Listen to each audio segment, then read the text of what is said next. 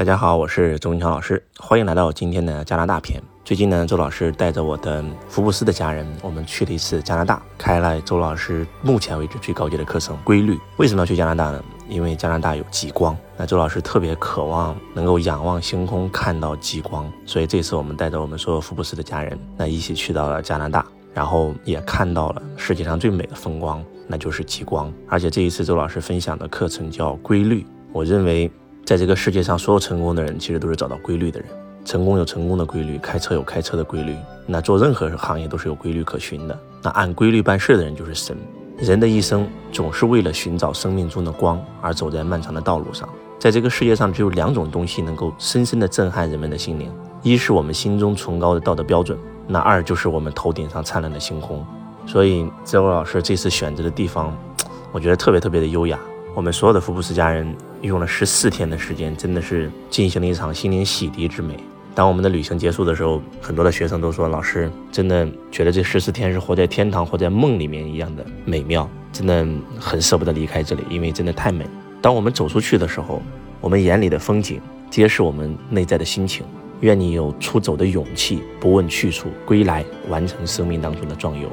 仰望那纯净的星空，寻找那最美的极光。荒野辽原，雪山巍峨，冰河寂静，星海浩瀚，极光飞舞，野生动物自由游荡，有着无与伦比的美丽。我觉得这就是我们这一次整个加拿大之行的总结。周老师去到了冰天雪地、零下四十度的这个黄刀镇，我们很多很多的学生本来特别向往去看极光，当他们听说要零下四十度的时候，有将近十几个已经报名的同学吓得都不敢报名了。那老师我不去了。其实，当周老师看到零下四十度的时候，我的头脑给我的答应也也是哇，零下四十度那得多冷。但是我就告诉我自己，零下四十度既然有人能待，那我就一定能待。结果到了加拿大以后，我们发现其实并没有那么冷啊。然后我觉得真的特别特别的美。然后特别是当我们去到黄刀镇看到极光的那一刹那，哇，真的是就像高晓松那句话一样，我们都生活在阴沟里。啊，看完极光以后，你会发现我们一直活在阴沟里，但是仍然有人愿意仰望星空，真的无法用文字的语言来去描述极光的美啊。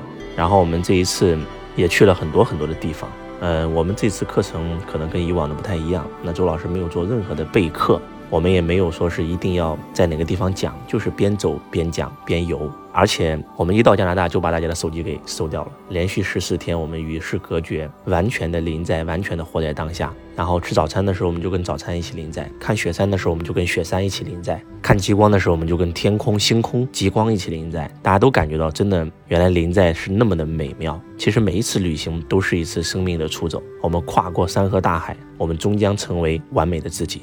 既然我们的身体是无法禁锢我们的灵魂的，莫不如以身体力行承载灵魂，在每一种异种的文化中，借由外形来实现生命当中的内观，出走，抵达自己的内心，然后跟着周周老师全球逍遥游。那这一段生命的远行将会给同行者人生一些思考和启发，使我们所有人的思想都得到沉淀和升华。然后这是一场经历了雪山、瀑布、湖泊、极光魔幻时刻的体验，打开感官中。逐渐被遗忘的直觉，风景实际是诱惑者，而人才是阅读者。面对世界美景，去理解心目当中的远方。在天幕上，群星闪烁，一缕彩虹般的神奇光带飘洒于天际，如烟似雾，摇摆不定，时时静止，像行云流水，最后化成了一个硕大的光环，围绕在星空的穹顶上。在这里，每一个人都是自己文化的宣誓者，更是与宇宙万物一起成长、呼吸的共同生命体。然后我觉得真的特别特别的美，特别是在黄刀镇，我们连续住的那三晚，每一次游学，周老师都会给到大家最极致的体验。在黄刀镇，我们选择的是威廉王子入住的酒店，然后当地最豪华的一个酒店，然后大家真的是见证到。五颜六色的极光扑面来而来的时候，哇，无比的兴奋！真的，我们那天最后一天，我们看到的应该是十几年最大的一次极光，五级的，我们人眼都能看到颜色的那种，然后让我们所有人都无比的震撼。然后我们第一站看了一个世界第一的跨国瀑布，叫尼亚拉加瀑布，在抖音上曾经我看过有人拍过这个瀑布，感觉特别特别美。结果真的我没有想到，哎，这个瀑布就是我们今天要来看的。然后这个瀑布横跨加拿大和美国。然后特别特别的美，然后我们坐船去到这个瀑布中间，感受到那股瀑布的那种飞流直下三千尺那种那种感觉，我们坐着直升飞机，然后飞到天上去横宽换一个视角来看这个瀑布的时候，又看到了一个更美的风光。我们坐在楼上顶楼的旋转餐厅，这个又换了一个视角来横看瀑布的时候，又发现了瀑布的另外一种美。我觉得真的让我们心灵上有了无比的震撼。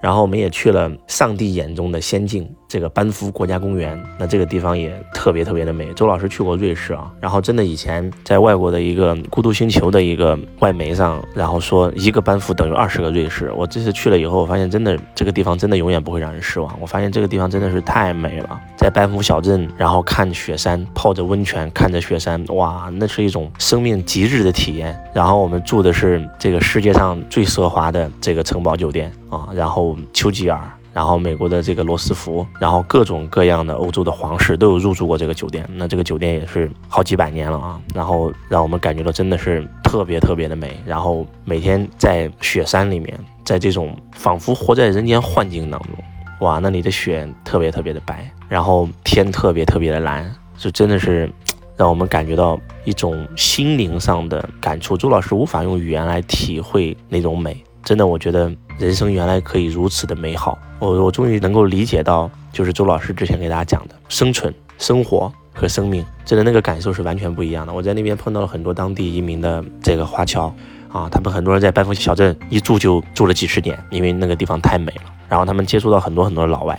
有一次这个地方断电了。然后媒体就采访当地的这个居住者啊，你觉得生活有没有受影响？没有一个人说生活受影响。他们说唯一遗憾的就是不能这个泡着温泉看雪山了。我觉得为什么老外就是现在很多很多的这种修行者都是西方人啊，很多明心见性、开悟觉醒的这种大师、心灵成长的大师，就是因为他们本身就是在生活的维持、生存、生活。生命，那他们离生命的真相非常近，他们在生活的维持，只要往上走一个台阶，他们瞬间就进入了生命的维持，而我们还在生存的维持。其实我们为什么我们已经这么有钱了，但是我们都活得不开心，就是因为我们还在生存维持挣扎，真的是让我有了很深处的感觉。包括这一次，我们也邀请到了这个联合国幸福指数的创始人。然后一个非常非常厉害的这个学者，整个联合国的幸福指数报告的顾问啊，也是全球幸福指数报告的这个拟稿人，然后来到我们现场做了一个分享，真的让我们无比的感动。嗯，我们在温哥华最高的建筑川普酒店，然后也是超五星的酒店，然后请到了这个我们联合国的这个幸福指数的这个创始人，他来到现场跟我们做分享啊，一个老外分享的特别特别幽默，他问我们什么是幸福。你认为什么是幸福？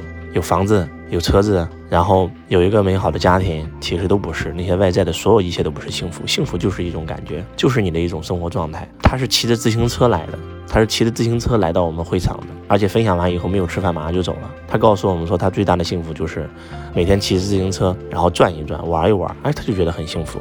然后，而且他给了我们一个比例，他说：“啊，你们中国人这个很奇怪，就是我发现去到你们中国，你们每个人走在路上都在看手机。”他说：“你如果去到国外，特别是欧美的国家，你会发现其实很少有人在路上会看手机，手机只是一种工作的工具，很少你能在餐厅里、地铁里、车上或者大街上看到他们在玩手机。”哎，我一想，对哦，好像是这样的哦。我去到这个澳洲，去到欧洲，去到美洲，我发现那些老外他真的不会在街上或者餐厅在玩手机，他们都在沟通，他们都在交流，他们都在这个临在，要不就是喝红酒，要不就是喝咖啡，要不就跟朋友聊天。然后而我们就是，真的就是他给了一个数据让我很震撼，他说幸福的指数跟这个你玩手机的这个比例成反比，也就是你离开手机会越来越幸福，你每天活在手机里会越来越不幸福。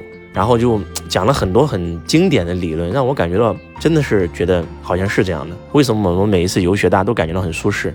因为周老师也会把手机收掉啊，我自己的手机也不看，十四天完全的与世隔绝，完全的就是活在当下，那种感觉真的是太美了。那，每天就是吃饭的时候跟饭临在，看雪的时候跟雪临在，我们讲课就跟我们的课程临在，真的是那种感觉无与伦比的那种临在之美。其实真的特别怀念我们。加拿大的这个规律之旅，而且这一次回来，我采访了很多的我的学生，他们感觉到生活都变了，他们玩手机的频率都降低了，他们每天都活得很开心。我们已经回来有这个大概一个礼拜了，然后很多人其实还沉浸在那个美好的心灵家园。其实我们每一个人真的应该反思一下：你开心吗？你幸福吗？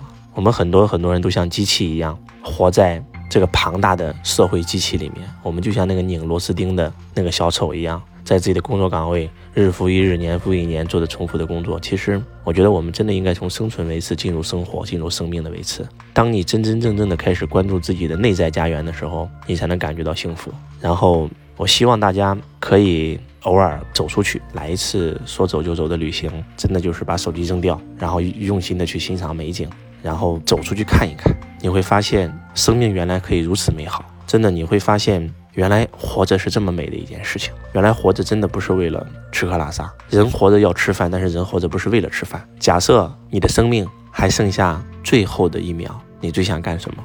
假设你生命当中还剩下最后五分钟，你最想干什么？假设你的生命还剩下最后的一个小时，你最想干什么？假设你生命还剩下最后一天，你最想干什么？假设你的生命还剩下最后一个月，你最想干什么？我相信。这么扣心一问，每个人的回答都是哇，那我要跟我最爱的人在一起待着，哇，我一定要出去，然后我想看一次北极光啊，我我想陪我的孩子，陪我的爱人，陪我的父母。我相信没有一个人会说我要赚钱。假设你生命还剩下最后一刻，我相信所有人脑袋里想的都不是我要赚钱，我要工作。其实真的就是这样。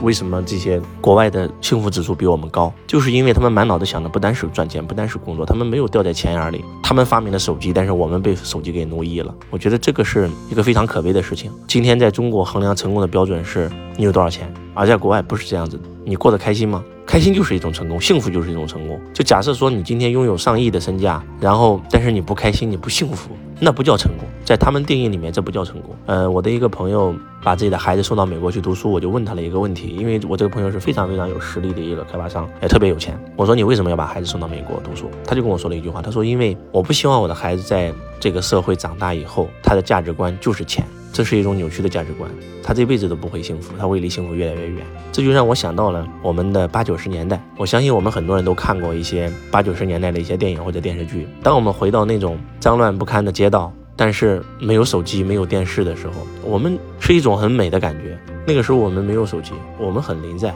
我们可能看看书，我们可能这个观观雪、听听雨、煮煮茶、聊聊天，我们会感觉到非常非常的幸福。甚至我记得我小时候在冬天的时候，然后我们捡点树枝，搞个篝火，大家一起在篝火里面聊聊天，都觉得哇无比的幸福。但是现在我觉得这种美都已经消失了，因为我们开始都完全的活在物质里了，真的是这样。所以我觉得这次规律之旅让我特别特别的有感觉、有感触吧，我也感觉到太美了。这也是为什么。周老师现在每一年都会一定要带着我的学生走一走啊。我们今年这个去了很多地方啊，然后今年二零一九年，周老师去了九华山啊，去了普陀山啊，然后带着我们的弟子一起，我们去了啊开封，我们去了登封，然后我们又去了加拿大啊。我们明年会带着我们的弟子去新西兰开我们的信仰课程啊，然后呃带我们的福布斯去这个南极啊，因为周老师现在除了南极洲没有去，整个全球各大洲都已经跑完了。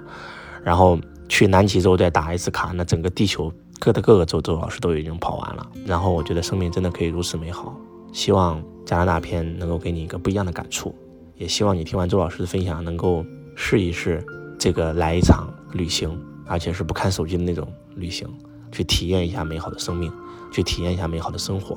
我相信你会有不一样的感触。希望今天的分享能够对你有帮助。我是周文强老师，我爱你，如同爱自己。